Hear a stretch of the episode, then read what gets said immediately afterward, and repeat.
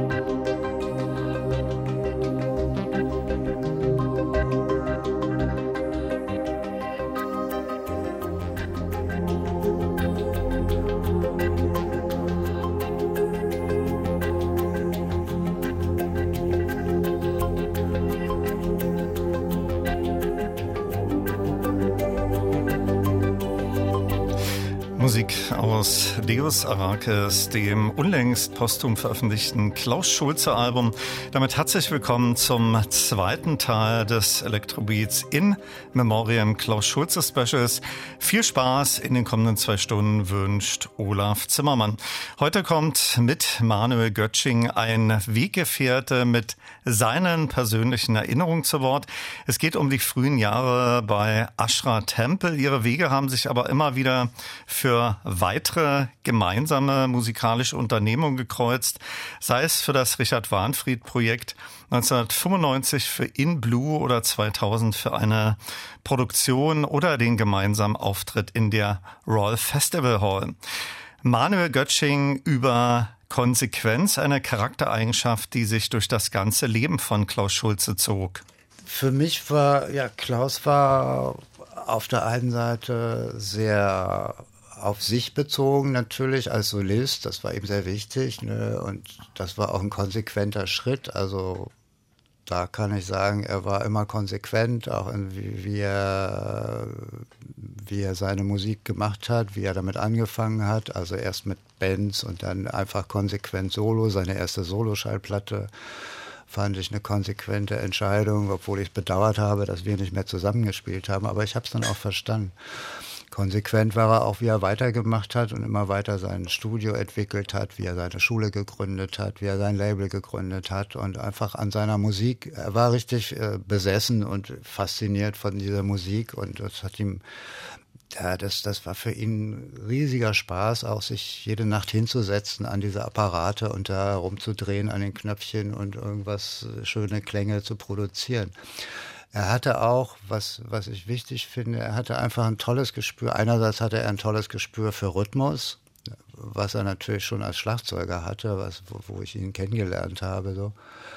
Äh, aber er hatte auch ein unheimliches Gefühl für Klang, also für so eine gewisse Klangästhetik. Ja, da hat er, ja, das war einfach gut, was er, deswegen war er dann eben auch als Produzent äh, zum Beispiel mit Alpha Will gefragt oder also weil er da einfach gut mit umgehen konnte und weil er da, das klang irgendwie gut, was er da produzierte. Also wie gesagt, mit Rhythmus und Klang, das war einfach sein Ding und deswegen haben wir uns auch gut verstanden, weil ich machte dann immer noch so die Melodie irgendwie mit der Gitarre so ein bisschen on top sozusagen. Das passte einfach gut zusammen.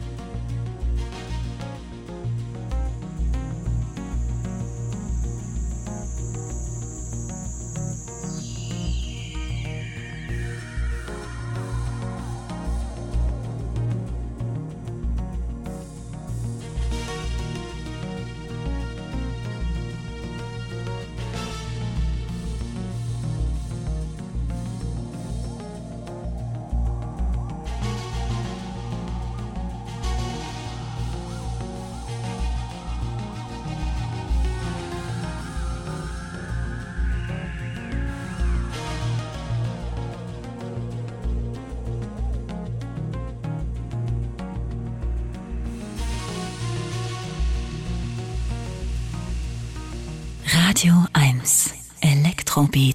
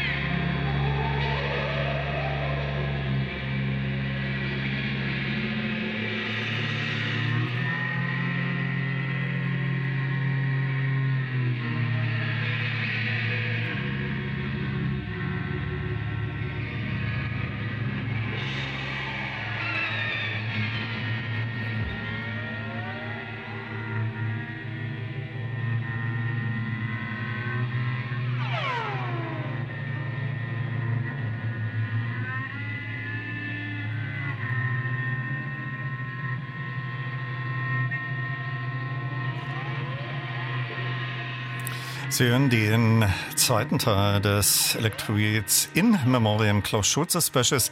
Heute mit Erinnerung von Manuel Götsching. Das zuletzt war ein Ausschnitt aus Wild and Blue aus dem Album In Blue 1995 erst veröffentlicht und gemeinsam von Klaus Schulze und Manuel Götsching eingespielt. Danach gehört Genesis aus dem 1970 veröffentlichten Tangerine Dream Debütalbum Electronic Meditation und an dessen Einspielung war Klaus Schulze ebenfalls beteiligt. Manuel Götsching auf meine Frage, wann er Klaus Schulze kennengelernt hat und welche Idee Sie mit der Gründung von Ashra Tempel verfolgten. Also kennengelernt habe ich ihn schon etwas früher, vor der Gründung von Ashra Tempel. Das muss ungefähr ein Jahr, ein oder zwei Jahre vorher gewesen sein, 68, 69. Äh, Klaus war ja damals schon, der war Schlagzeuger bei Tangerine Dream. Er war durchaus schon eine bekannte Figur hier in der Musikszene in Berlin als Schlagzeuger. Ich hatte auch ein paar Konzerte gesehen mit Klaus und Edgar in der äh, alten TU-Mensa, kann ich mich erinnern. Und wir waren damals auch mit unserer Band, Steeplechase Blues Band, waren wir ja in diesem Electronic Beat Studio. Und da waren auch Tangerine Dream ganz oft. Da lief man sich einfach ständig über den Weg mal so. Und ich kann mich erinnern, die erste Begebenheit war Hartmut Enke, mit dem ich damals spielte, mein Schulfreund, mit dem äh, der viele Jahre dann alles begleitet hat, auch bis Ashra Tempel. Der hatte irgendwie, wollte ihm einen Bassverstärker abkaufen.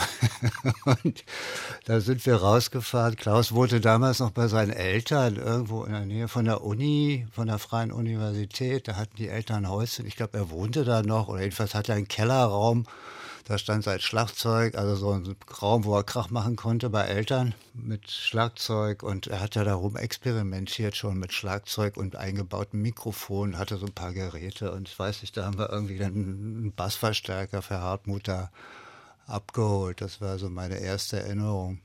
Und äh, ich meine, bekannt ist die Anekdote natürlich mit Gründung Ashra Temple, die habe ich ja schon oft erzählt. Ne? Wir hatten damals dieses Steeplechase Blues Band, hat ein Konzert gemacht und äh, auch fürs TV was aufgenommen. Das lief eigentlich schon ganz gut.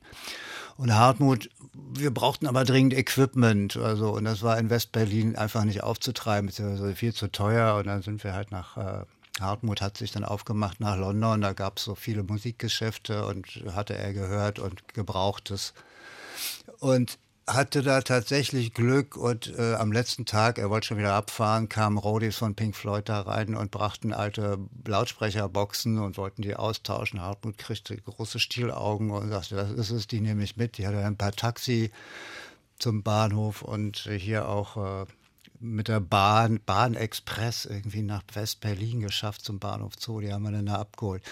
Und wir haben die Dinger ins Auto geladen. Ich hatte damals noch keins Auto von meinem Vater, glaube ich. Äh, sind wir dann äh, beim Beachstudio da vorgefahren mit diesen riesen Dingern. Und da kam Klaus vorbei. Klaus mit seinem äh, orange-roten Käfer, der war so lustig bemalt, so fast so ein bisschen hippie-mäßig, hatte er die Kotflügel mit so blauen Wellen bemalt. ich dachte, was da hoch? ja, wirklich etwas hippieske. Aber es war damals so der Stil. Und äh, ja, und er sah dann diese Lautsprecher. Er war gerade bei Tangerine, er hatte Tangerine verlassen, also das ging nicht mehr mit Edgar und er wollte irgendwas, war auf der Suche nach was Neuem und sah uns da die Dinger ausladen und dachte sich, wow, die Jungs sind richtig, die werde ich jetzt mal ansprechen. Und dann äh, kam er an und sagte, ob wir nicht mit ihm zusammen vielleicht eine neue Band irgendwie gründen wollen. Ne? Und äh, ja, dann haben wir eine kleine Session gemacht und äh, im Beachstudio und uns dann an der Eckkneipe, weiß ich noch, saßen wir da. Hartmut war sehr begeistert, er fand das sehr toll. Ich war noch etwas skeptisch, weil ich auch unseren alten Schlagzeuger eigentlich ganz gut fand. Aber boah, das war, Klaus war eine andere Geschichte wieder. Also ich fand es dann auch interessant. Ich meine, den Bandnamen weiß ich nicht mehr, wie der zustande kam. Ob der Klaus, kann sein, dass er von Klaus war, aber vielleicht äh, war er auch von Hartmut. Hartmut war jedenfalls derjenige, der hinterher in Interviews immer äh, genau erklärt hat, was Ashra Tempel heißt. Und äh, der wusste das also bestens. Deswegen habe ich, glaube ich, auch, dass das mehr von ihm war. Aber ich habe, äh, ich fand den Namen fürchterlich, ehrlich gesagt. Ich konnte damit gar nichts anfangen, aber ich dachte, naja, einen Vorteil hat der Name, der ist so doof, äh, der wird uns, da wird uns niemand den Namen streitig machen, dass wir da einen komischen Namen haben. Ja, und so haben wir dann angefangen mit, mit Ashra Tempel ein Jahr lang und haben ganz viele Konzerte in Berlin gemacht, an die 30, 40 Stück oder so. Das war eine tolle Zeit. Und ja, da gibt es bestimmt viele Anekdoten jetzt, aber ich kann mich noch erinnern, lustig war aber vor dem Konzert. Wir haben nie viel über Musik geredet. Wir haben nie uns abgesprochen oder so oder jetzt über Musik diskutiert. Wir haben einfach uns hingestellt und los und, und das passte einfach zusammen. Äh, einfach aus dem Stehgreif sozusagen improvisiert und wir hatten halt auch schon gute Erfahrungen. Ich meine, Klaus hatte die mit Tangerine Dream, viele Konzerte und wir hatten die vorher auch mit, mit Experimenten und so. Das passte einfach gut zusammen speziell wenn Klaus Schlagzeug spielte. Also äh, was ich natürlich dann sehr bedauert habe, dass er nach einem Jahr da ausgestiegen ist, weil er auch nicht mehr Schlagzeug spielen wollte. Ähm, er war einfach fantastisch. Und dann mit Hartmut Enke zusammen, toller Bassist. Die beiden, äh, Bass und Schlagzeug, die als Rhythmusgruppe, das war für mich ein Traum, weil ich, da konnte ich mit der Gitarre oben drüber dudeln, äh, kon, war, hatte alle Freiheiten. Also war schon eine tolle, tolle Besetzung, muss ich sagen. So, und das hört man eben auch sehr deutlich so auf den ersten Ashra-Tempel. Und ganz besonders finde ich auch schön die, die Join-In, die erste Seite, wo nochmal ganz deutlich dieses tolle Spiel mit Bass und Schlagzeug zur Geltung kommt. Aber wie gesagt, das stand immer so aus dem Stehgreif und vor den Konzerten haben wir immer hinter der Bühne gestanden und uns gestritten, wer geht als erster auf die Bühne wer fängt heute an? Und du, nein, ich nicht, ich habe doch gestern schon. so, das war der einzige Diskussionspunkt, was die Musik betraf. Der Rest, der lief dann von selber.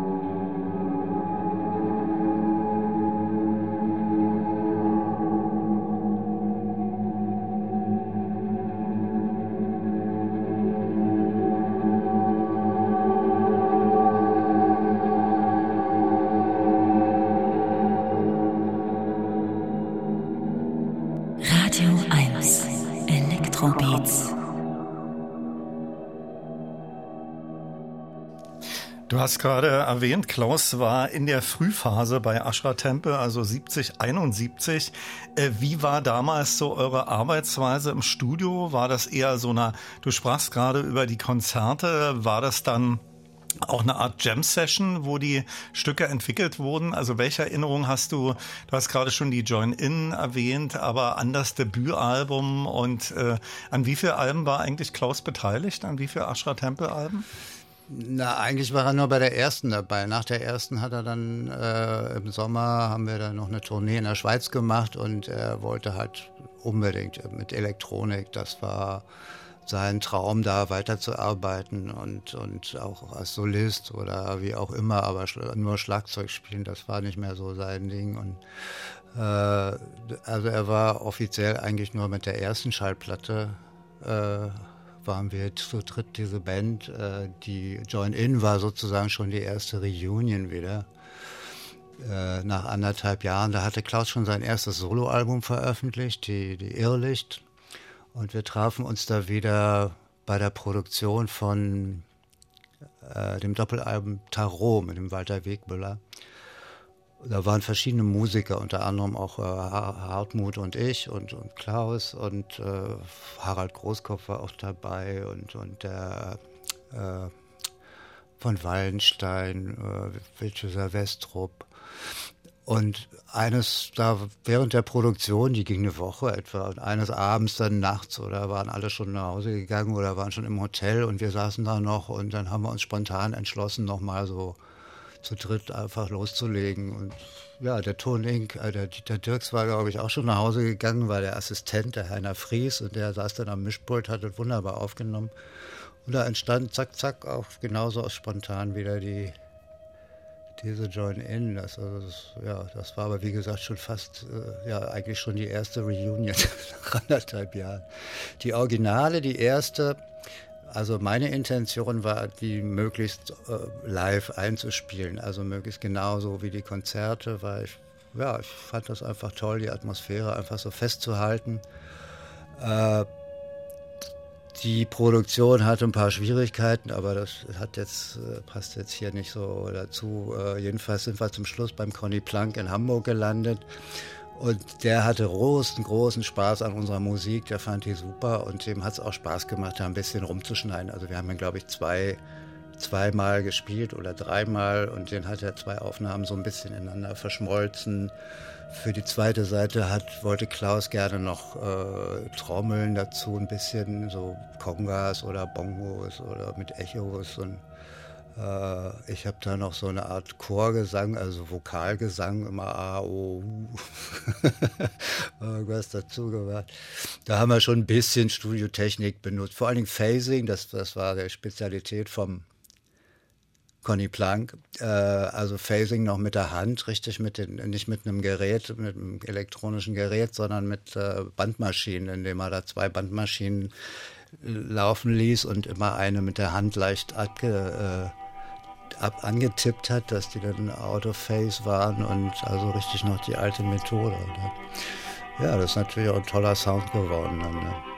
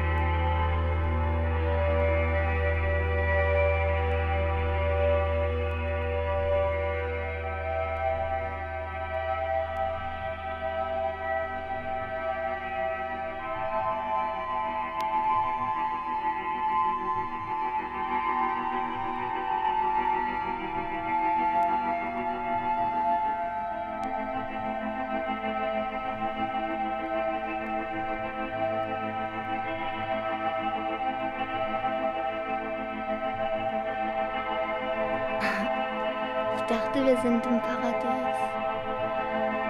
Wir waren wie Kinder.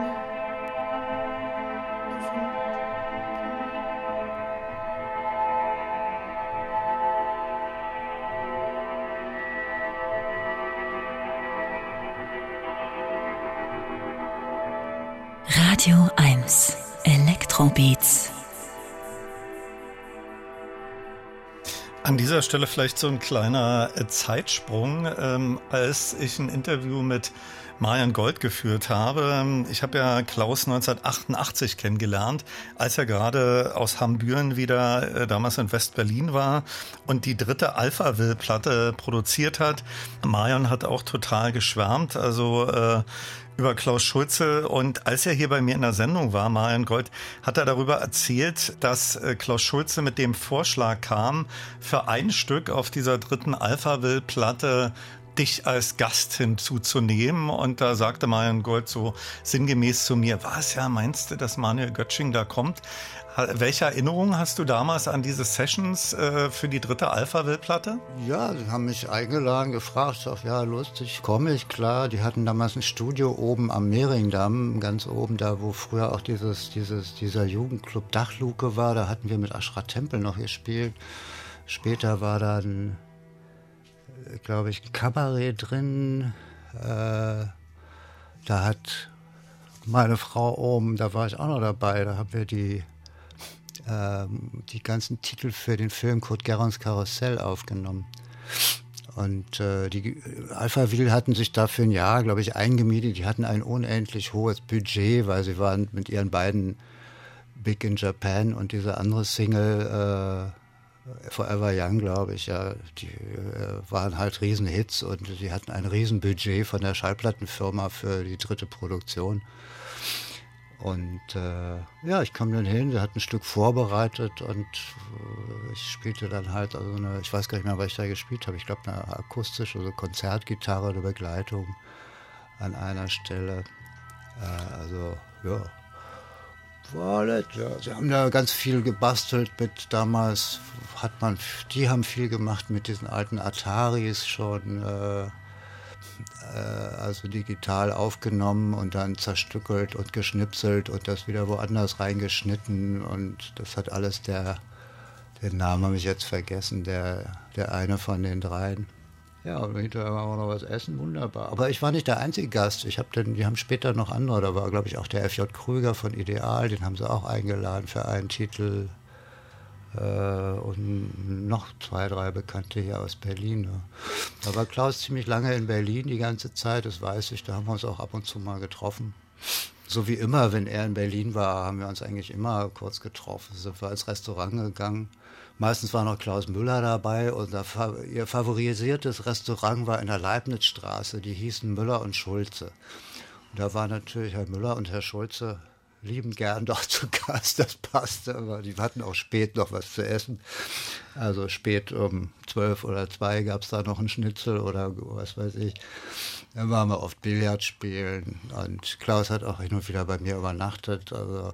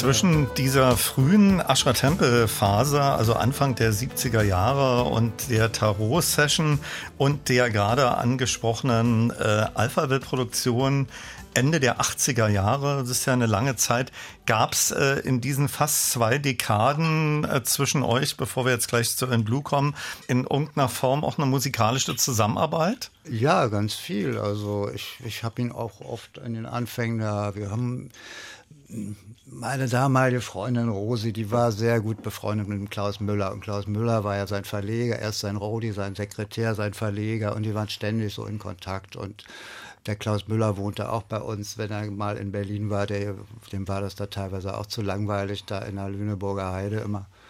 Und dann, wenn er dann kam, und deswegen wusste ich immer alles äh, über, was da vor sich ging bei Klaus und war immer bestens informiert. Ich bin öfter auch hingefahren, äh, war zur Eröffnung von seinem IC-Label oder Eröffnung seines Studios in Winsen, also bei allen möglichen Gelegenheiten. Dann hat er mich eingeladen, hatte er die Warnfried-Produktion, da habe ich bei einem Titel äh, oder auf der einen Seite, die, ich glaube, die, nee, war nicht die erste, die zweite Warnfried war das, glaube ich, habe ich bei einem Titel gespielt. Äh, da hatte er mir auch damals ein Tonband geschickt, so als Info, wie es ungefähr wird. Und ja, ich wusste auch, auch eine lustige Anekdote, die äh, als er seine Moondawn gemacht hat, 1976, äh, da hat mir der, da ist ja auch der Harald Großkopf dabei, der spielt das Schlagzeug auf der einen Seite. Und da hatte mir der Klaus Müller so eine Kassette, so eine Musikkassette davon geschickt, irgendwie zu, so, zum Anhören. Und ich fand das echt gut. Also mir hat das gefallen. Ich habe sofort die Kassette kopiert, eine Gitarre dazu gespielt und ihm zurückgeschickt. Und äh, hat er aber nicht darauf reagiert. Später hat mir dann Klaus Müller erzählt, dass er vielleicht etwas pikiert war, dass man sein Meisterwerk da verschandelt. Wobei ich das nicht so ganz glaube. Ich meine, wir haben ja viel zusammen gemacht, fand das wahrscheinlich auch lustig, aber ich, irgendwo habe ich diese Kassette noch, also muss ich mal suchen. Äh, da, äh, vielleicht habe ich da auch wild drauf losgedudelt, das war dann nicht mehr zu ertragen. Aber war, so, so ging es oft so hin und her. Ne? Und dann war Frieden. Und dann habe ich die, die da eine längere, nee, erst ein Konzert mit ihm in Brüssel und ein Jahr später noch eine ziemlich lange Tournee mal zusammen gemacht. Ja. Wann war das? Äh, die Tournee, das war 81, Ende 81, also Herbst 81. Und das Konzert, Einzelkonzert, das war ein Jahr vorher. Kannst du dich erinnern, äh, was ihr damals, äh, welche Phase das war, was ihr da live performt habt? Na, das war keine Ashra Tempel Tour, das war Klaus Schulze und er hatte, ich war praktisch sein Gast, äh, Special Guest oder Überraschungsgast oder wie auch immer. Äh, hat er seine Sachen gespielt, 81, 82, das weiß ich nicht mehr so genau, also kann ich. Äh, ich weiß nur, dass ich, ich hatte damals mein, mein Gitarrensynthi mit. Äh, damals einer der ersten Gitarrensynthes von Roland. Eine unheimlich schwere, es war eine Les Paul-Gitarre mit ganz viel eingebauter Elektronik und ein großer Extrakasten. Die Gitarre war fürchterlich schwer. Also ich, äh, ich war immer froh, wenn ich nach dem Konzert die Gitarre abstellen konnte. Und dann hatte ich meinen alten Rhythmuscomputer mit, den Eco, den fand ja der Klaus so toll. Den, äh, hat mich überredet, den unbedingt mit. Ich habe gesagt, den brauchst du doch nicht. Du hast so viel Zeugs da, den brauchen wir nicht auf der Bühne. Doch, nimm den mit, der, der, der, den müssen wir da hinstellen. Der sieht einfach gut aus und die Lämpchen müssen leuchten und das ist einfach fantastisch. Ja, oder? Und dann haben wir den immer dahingestellt und der war auch irgendwie angeschlossen, aber eigentlich benutzt habe ich den nicht. Und einmal in Lyon beim Konzert, bei der zweiten Zugabe, da habe hab ich den angeschaltet als Rhythmus, also äh, für so einen einfachen Drum-Loop. Und das Ding war ewig nicht in Betrieb und der war nicht mehr ganz äh, fit. Also der, der äh, hakte und, und stolperte da durch den Rhythmus. Und ich kann mich noch an Klaus erinnern, er wollte dazu auf der Orgel so passende rhythmische Akkorde spielen. Und das ging einfach nicht, weil das Ding wurde schneller, langsamer und hat er mich will, äh, wilden Blick mir zugeworfen. Ich habe dann umgeschaltet, dass er synchronisiert war mit seinen Sachen äh, und der Takt von ihm auskam, dann lief er wieder gerade. Da muss eine tolle Aufnahme sein. Also ich, da habe ich auch noch so kleine Kassetten von.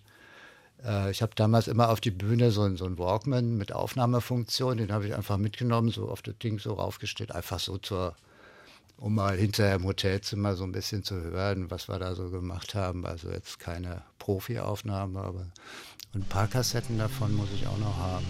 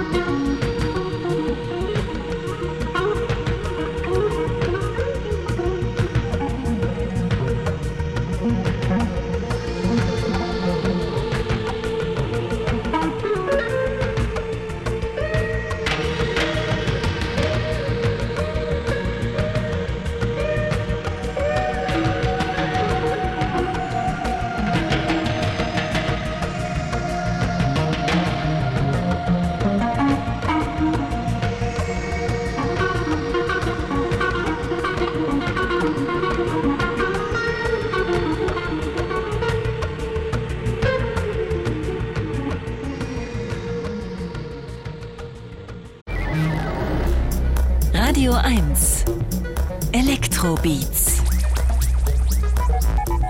mit Olaf Zimmermann. Willkommen zur zweiten Stunde, Teil 2 des In Memoriam Klaus Schulze Specials. Und los geht's mit Musik aus In Blue, der gemeinsamen Platte von Klaus Schulze und Manuel Götsching.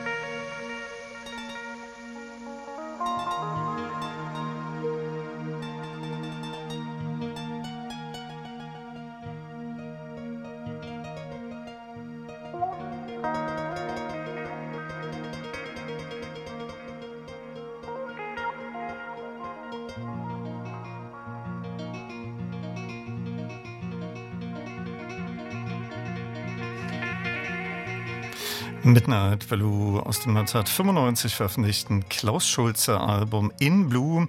Heute im zweiten Teil des Electrobeats in Memoriam Klaus Schulze Specials stehen Erinnerungen von Manuel Götsching im Mittelpunkt.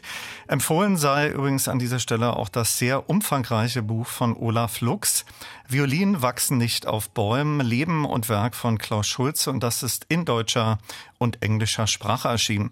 Voranstellen dieser zweiten Stunde Stunde möchte ich eine Aussage von Manuel Götsching über die Eigenschaften von Klaus Schulze. Wenn du mich nach den Eigenschaften fragst, er war wirklich konsequent. Ja? Also er war schon sehr egoistisch, kann man schon sagen, ne? aber hat auch gut darauf geachtet, dass er, also er auch da genügend berücksichtigt wird. Aber das fand ich völlig in Ordnung. Das muss man einfach, sonst das geht nicht anders.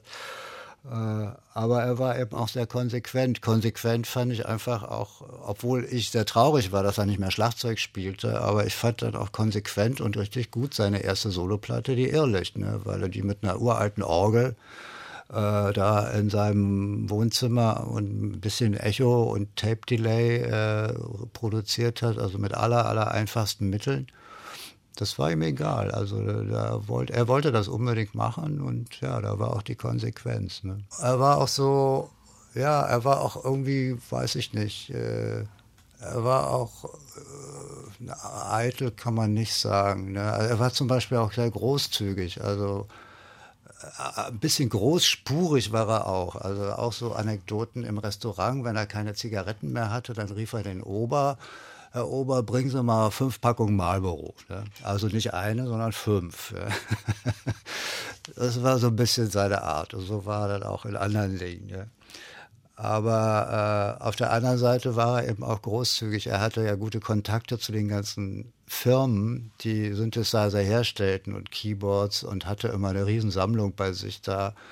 Und wenn dann mal ein Musiker da war, so ein Armer, der kein Geld hatte oder der keine, der nichts hatte, den hat er auch, hat er die Dinger auch verteilt an die und hat gesagt, komm, hier nimm den, den brauche ich nicht und so, der steht hier eh nur rum und so. Ne? Also, wie gesagt, da war er auch, also geizig war er auf keinen Fall, das kann man absolut nicht sagen.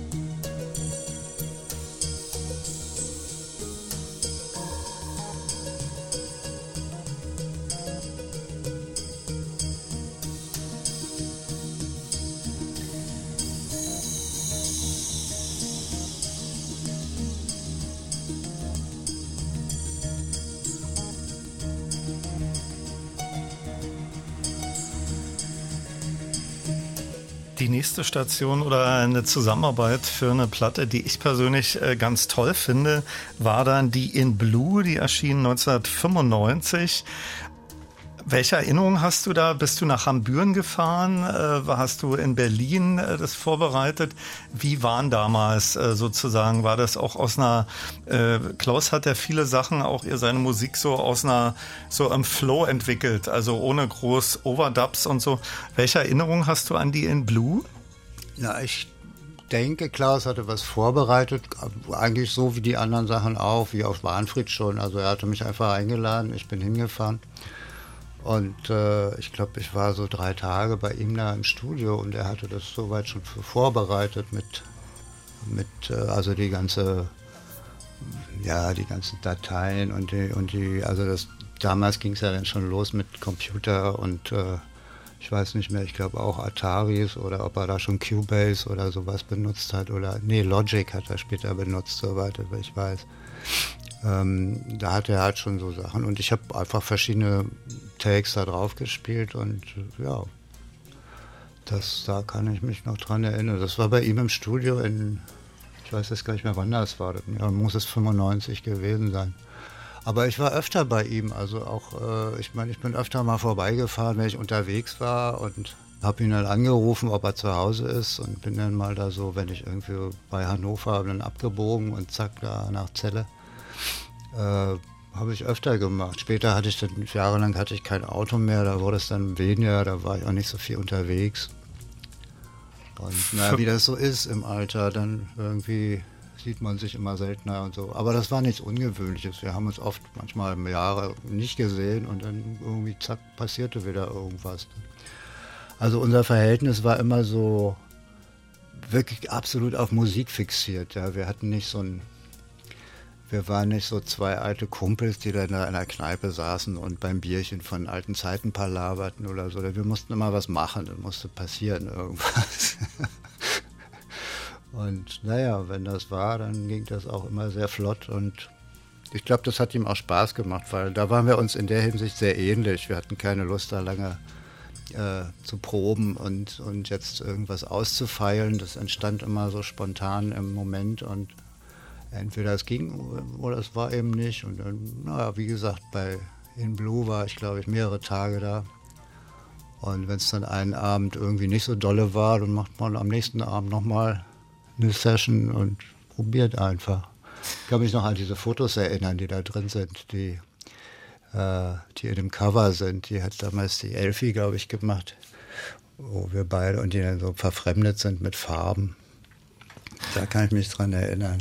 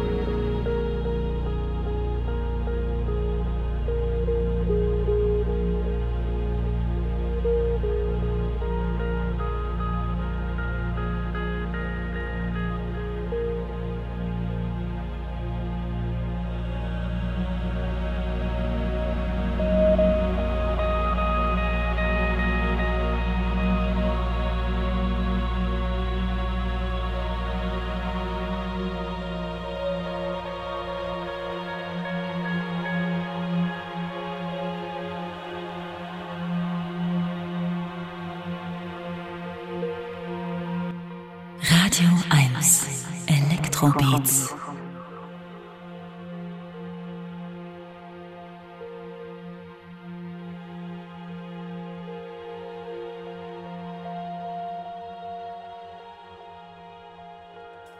Fünf Jahre später, 2000, erschien dann äh, zwei Tonträger. Zum einen ein Studioalbum Friendship und ihr wart äh, auf Einladung von June Cope in der Royal Festival Hall. War zuerst diese Produktion Friendship da oder die Einladung? Also soweit ich mich erinnern kann, ist die Friendship so bei den Proben entstanden. Das war 2000. Ja, die Einladung kam, also das, das klingelte bei mir das Telefon und da war ein gewisser Brian Barrett am Telefon. Das war also nun sehr merkwürdig, weil das war der ehemalige Mitarbeiter von Timothy Leary, den ich kannte von 1973. Und ich war, äh, ich wollte erst gleich ans Telefon gehen. Da ist meine Frau rangegangen und äh, stellte sich raus, dass äh, Brian Barrett im Auftrag von Julian Cope anrief und mich der Julian wollte mich gerne einladen für ein großes Festival, was er machte im, im Frühjahr 2000 in London in der Royal Festival Hall. Ja, und dann habe ich mit dem Julian äh, telefoniert und ich wusste ja, der hatte ja das legendäre Krautrock-Sampler-Buch geschrieben und in dem Buch äh, hat er auch sehr viel gerade über die erste Zeit, die Ashra Tempel geschrieben, also über die ersten vier Platten, die Ashra Tempel, Schwingung Seven Up und auch Join In, das war für ihn, wie toll er die fand. Und da entstand bei mir, da dachte ich, naja, da könnte man vielleicht bei ihm nochmal versuchen, so eine Reunion mit Ashra Tempel äh, live hinzukriegen, vielleicht mit Klaus zusammen. Also Klaus habe ich dann angerufen, der war ganz begeistert, der fand das super toll, wollte sofort. Und wir beide haben uns dann getroffen und wir haben noch überlegt, der Hartmut Enke, der lebte damals noch, wir haben noch hin und her überlegt, ob wir den auch einladen. Äh, aber das war uns beiden dann einfach ein bisschen zu heikel und zu stressig, weil Hartmut war äh, sehr wankelmütig. Der sagt einen Tag ja und nächsten Tag sagt er, ach nein, ich habe doch keine Lust. Und drei Tage später hat er dann wieder plötzlich, ach, ich komme doch mit. Das war ein bisschen zu schwierig. Und ich hatte, äh, ich meine, ich hätte mit ihm fahren müssen mit dem Zug da nach zum Klaus. Also bei Hartmut musste man damit rechnen, der steigt, wenn der Zug irgendwo hält, der steigt unterwegs aus, weil er da eine hübsche Blume sieht äh, und vergisst völlig, warum er eigentlich da ist und der Zug fährt weiter ohne ihn. Äh, das wäre für uns beide sehr anstrengend. Also haben wir uns entschlossen, wir machen es beide dann so äh, eben, aber als Ashra Tempel machen wir nochmal so eine letzte Reunion. Und äh, zu dem Zweck bin ich vorher, weiß ich nicht, das muss im Januar, Februar gewesen sein, denke ich mal, äh, auch wieder zu ihm hingefahren. Da haben wir Proben gemacht und so ein bisschen rumgespielt. Ja, und bei der Gelegenheit ist, glaube ich, sind auch die Takes für die, für die Friendship entstanden. Und äh, das Konzert war ja dann wirklich sehr schön. Das hatten wir auch auf Video aufgenommen und äh, dann beide gleichzeitig damals veröffentlicht. Also einmal den Studio-Mix und einmal das Konzert. Und da bin ich sehr froh, dass wir jetzt, das habe ich jetzt nochmal vor einigen Jahren auf unserem eigenen Label gemacht, MG Art. Äh, erst die Friendship und jetzt nochmal erst vor einem, nee, vor, das ist auch schon wieder zwei Jahre her, die Gin Rosé, also auch als, als LP, als Vinyl mit schönen Fotos noch von der, von der vom Konzert und äh, die CD mit einer Beilage einer DVD von dem, das ist auch, ja, so, na, so drei Viertel von dem, ist nicht das komplette Konzert, aber ungefähr so drei Viertel. Auch ein bisschen Soundcheck vorne dran und so. Und ja, finde ich sehr schön. Das ist bestimmt auch eine gute Erinnerung ähm, an dieses letzte Konzert zusammen. For the first time together in 30 years, will you please welcome Ashra Temple?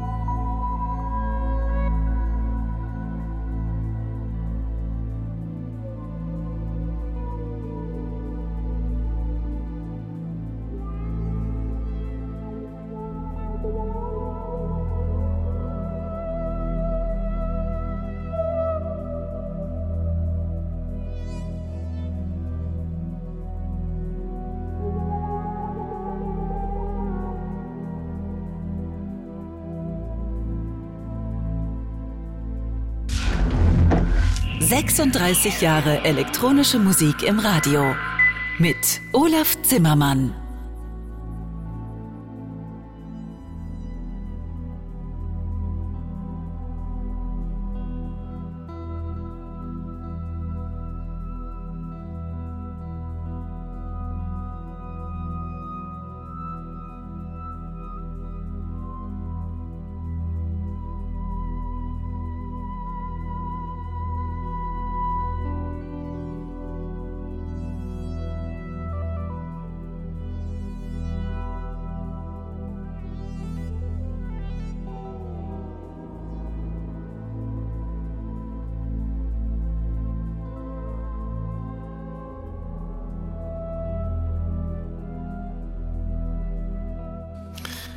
Klaus, äh, das war ja bekannt, äh, so meine letzten Interviews haben wir dann schon äh, via Leitung geführt, weil er schon sehr krank war. Hattet ihr seit diesem Konzert in London und den Produktionen dann in den letzten zwei Dekaden noch Kontakt? Nee, wenig. Oder eigentlich, ich hatte noch mal mit ihm Kontakt, kann ich mich erinnern da ging es um ein, ein, ein, Konzert auf der Lorelei mit äh, wollte ein Veranstalter mit, mit Lisa Gerard. Also ich habe bei dem Konzert, ich habe mit ihm telefoniert, weil ich sollte da auch spielen solo und äh, hätte ich auch liebend gern gemacht, fand ich auch eine tolle Idee. Wir drei noch mal im hohen Alter irgendwie so die Berliner das, das legendäre Trio aus Berlin sozusagen, fand ich gut. Äh, aber es gab ein Problem, weil ich äh, hatte, also einmal von mir aus, ich hatte ein Programm zu der Zeit mit der polnischen Videokünstlerin Kinga, die hat sehr schön, die war live immer mit auf der Bühne und die hat sehr schön Videos live oder so Schnipselchen, Clips gemixt, live zu der Musik. Äh, dazu brauche ich nicht nur eine Leinwand, aber dass man was sieht, muss ich im Dunkeln natürlich tagsüber. Es sollte ja im Juni sein. Da, und, äh, dann ging es um die Reihenfolge. Wer ist Headliner? Ja, und dann äh, wer spielt in welcher? Und ich hätte auch gesagt, okay, ich kann da auch anfangen, nur das macht keinen Sinn, geht nicht mit meinem Programm da, weil dann sieht man nichts von von den ganzen Videos. Äh, und deswegen habe ich dann gesagt, okay, dann kann ich das irgendwie nicht machen. Und die beiden, also zwischen Edgar, ich meine, Edgar und Klaus ist ja auch so eine Geschichte, das ist, war ja auch so ein, äh, auch so ein Verhältnis, was ich jetzt nicht so genau kannte, aber ich habe das schon über die Jahre mitbekommen. Die beiden, die waren auch ständig so irgendwie so ein bisschen immer Kontrast. Wahrscheinlich noch aus alten Tangerine Dream Zeiten natürlich, ne? Und Edgar war auch eben ein bisschen der Ältere und also, dass dann Klaus Schulze größer auf dem Plakat steht als Tangerine Dream, das hätte Edgar nie zugelassen. und ja gut, so sind die, die Geschichten. Und das ging dann irgendwie da, wer spielt nun wann und zuletzt. Und das war mir dann irgendwie auch alles zu viel. Und dann habe ich da also gesagt, okay, dann hat sich das für mich irgendwie erledigt. Und deswegen war ich dann auch nicht dabei. Ich hätte mir natürlich noch ein anderes Programm ausdenken können, aber ich war da gerade so beschäftigt mit diesen Titeln und mit dieser Videogeschichte. Das hat mich selber sehr interessiert, wie man sowas macht. Und bei der Gelegenheit habe ich mit ihm nochmal telefoniert und irgendwie, oder mehrmals sogar, und ja, hat er auch wieder, ja Mensch, wir müssen nochmal was machen und so. Oder. Aber es hat sich dann nicht mehr ergeben und äh, er hat ja dann auch nicht mehr, ich glaube, er hat einmal noch in, in Japan gespielt äh, da habe ich auch gehört, dass er da also auch schon ja nicht nicht auf ganze Zeit auf der Bühne blieb, sondern zwischendurch mal einfach von der Bühne ging, eine Pause machen musste. Und, äh, also mit Konzerten war halt einfach nichts mehr zu machen. Ich meine, als wir gespielt haben in London, war absolut noch fit. Das war absolut, in, da war überhaupt nichts zu machen, außer dass er hat gequalmt wie ein Schlot. Ja. Also eine nach der anderen. Und naja, ich denke, da hat er auch wahrscheinlich bis, bis, bis zum Schluss nicht so richtig mit aufhören können, weil ich, er war auch immer sehr nervös und aufgeregt vor Konzerten. Das war auch ein Grund, warum er gerne mit mir gespielt hat, weil ich war irgendwie das konkrete, absolute Gegenteil, ja, weil ich, ich habe mich so vorbereitet. Ich bin immer vorher aufgeregt, eine Woche oder, oder so zehn Tage vorher, weil dann muss ich irgendwie überlegen, was mache ich, welches Programm, was spiele ich. Und wenn ich das aber alles durchgehechelt habe und so für mich abgehakt habe, dann ist für mich so die Vorbereitung abgeschlossen. Dann gehe ich auch irgendwie ziemlich leger auf die Bühne und mache da Spiel einfach und denke mir, wenn was, irgendwas geht sowieso mal schief oder wenn nicht oder so, kann ich auch nichts dafür. Ist, äh, ich fühle mich trotzdem gut vorbereitet und kann ich dann auch nicht ändern, wenn irgendwas hier plötzlich der Verstärker ausfällt oder der Strom ausfällt oder ein Scheinwerfer runterfällt. kann immer passieren.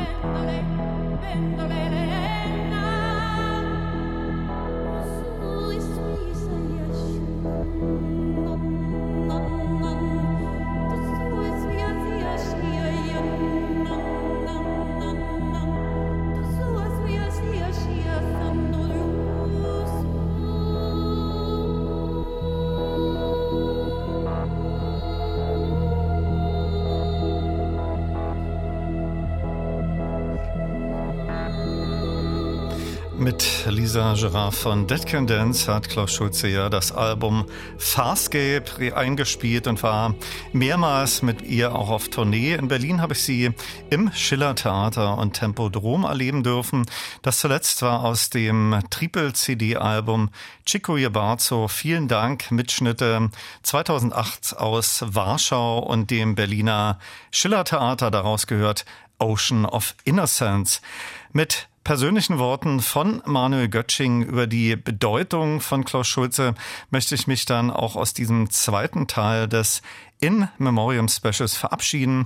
Tschüss sagt Olaf Zimmermann. Naja, ich denke schon, die elektronische Musik, also da ist er nun mal einer der allerwichtigsten und, und der, der das am allermeisten da speziell in den 70er Jahren, 1970er Jahren äh, vorangetrieben hat.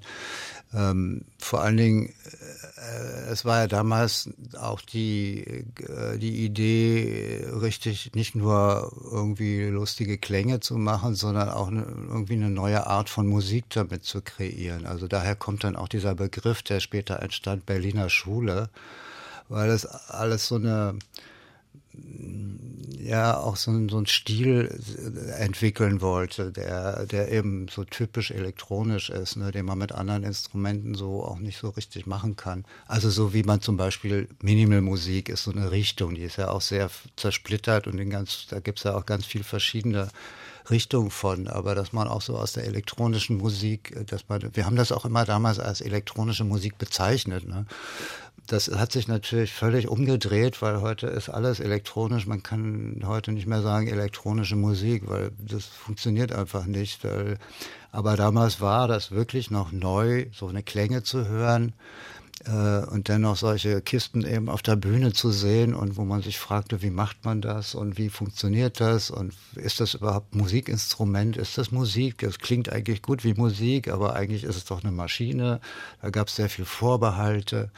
Daher auch der, der immer die Intention, das möglichst alles mit so, einem, mit so einem Weichzeichner äh, zu versehen, also möglichst viel Echos, Hall, äh, damit es irgendwie auch so eine gewisse Schönfärberei in der Musik. Das war einerseits natürlich passte das gut in die äh, in die Post-Hippie-Zeit irgendwie rein. Auf der anderen Seite äh, war es auch ein bisschen, ja, es sollte nicht so hässlich maschinell klingen. Ne? Und das hat sich dann alles Ende der 70er Jahre völlig umgekippt in, in, eine völlig andere Richtung. Die Technik hat das aufgegriffen und es wurden haufenweise elektronische Geräte produziert, Keyboards, wo man gar nicht mehr einen Klang machen musste. Man drückt dann nur noch aufs Knöpfchen und dann kommen tausend Variationen und äh, ja, es, es, ist irgendwie, hat sich irgendwie anders entwickelt. Ne? Aber ich denke, dass Klaus auf jeden Fall da einer der wichtigsten Vorreiter war, ganz bestimmt mit, mit, äh, ja, mit, mit Edgar, ne, die frühen Tange und Dream auch natürlich. Äh, oder auch der Florian Fricke in, in München, Popul Vuh, das, der hat zwei sehr schöne Alben gemacht, hier auch dieses, ja, auch der Versuch da, was völlig Neues, nicht nur neue Klänge, sondern auch neue Arten von Musik zu erfinden. Ne? Für mich war immer der Begriff Musik, der steht einfach oben drüber und letztlich ist es egal, ob man es äh, mit einem klassischen Instrument macht oder mit äh, Folklore-Instrumenten oder eben mit elektronischen Klängen. Tatsache ist, dass man mit bestimmten bestimmte Sachen mit mit Synthesizer, also mit den frühen analogen Synthesizern einem Sachen machen konnte, musikalisch Verbindungen von ganz hoch und ganz tief, also Frequenzgänge, äh, die man mit keinem anderen Instrument herstellen kann. Auf der anderen Seite war natürlich auch viel äh, Idealismus dabei und viel Optimismus. Also der große MOOC war so das, das fantastische Modell, was jeder gerne hätte haben wollen mit angeblich Millionen von Klängen, äh, wenn man es mathematisch ausdrücken will, eigentlich unendlich viele Klänge. Aber letztlich blieben dann 20, 30 übrig, die tatsächlich irgendwie brauchbar waren und die so auch zu unterscheiden waren, dass man sie benutzen konnte. Also das war ja, eben auch viel so der Aufbruchsstimmung, Enthusiasmus. Und was ich schon erzählt habe, dass Klaus dann auch versucht hat, eben das anderen zu erklären, eine Schule gegründet hat und äh, ein Label extra dafür, um diese Musik zu fördern bei IC Records, bei, der, bei seinem ersten Label. Also da war ganz bestimmt, ja, das ist einfach sein, sein Einfluss, den er da hatte. Und er hat nie auch äh, seinen Stil da denn gewechselt. Also er, er hat öfter auch überlegt, ich kann mich erinnern, wir haben uns auch öfter darüber unterhalten und, und also das war so weiß ich gar nicht, vielleicht Ende der 70er Jahre, auch Anfang 80, ne, hat er mich dann gefragt, was ich so mache und ob ich auch noch weiter Musik machen will, weil er war sich auch unsicher, ob das ewig so weitergeht oder ob er überhaupt noch Musik macht oder vielleicht oder ob ich noch sowas mache und, ne, und dann haben wir uns drüber unterhalten und ich habe ihm auch gesagt, nee, ich sitze da dran, also mich interessiert das und das und ich mache so und so. Und ja, und er ist auch bei seinem Ding so geblieben bis zum Schluss, ne? Und finde ich irgendwie, das ist auch konsequent.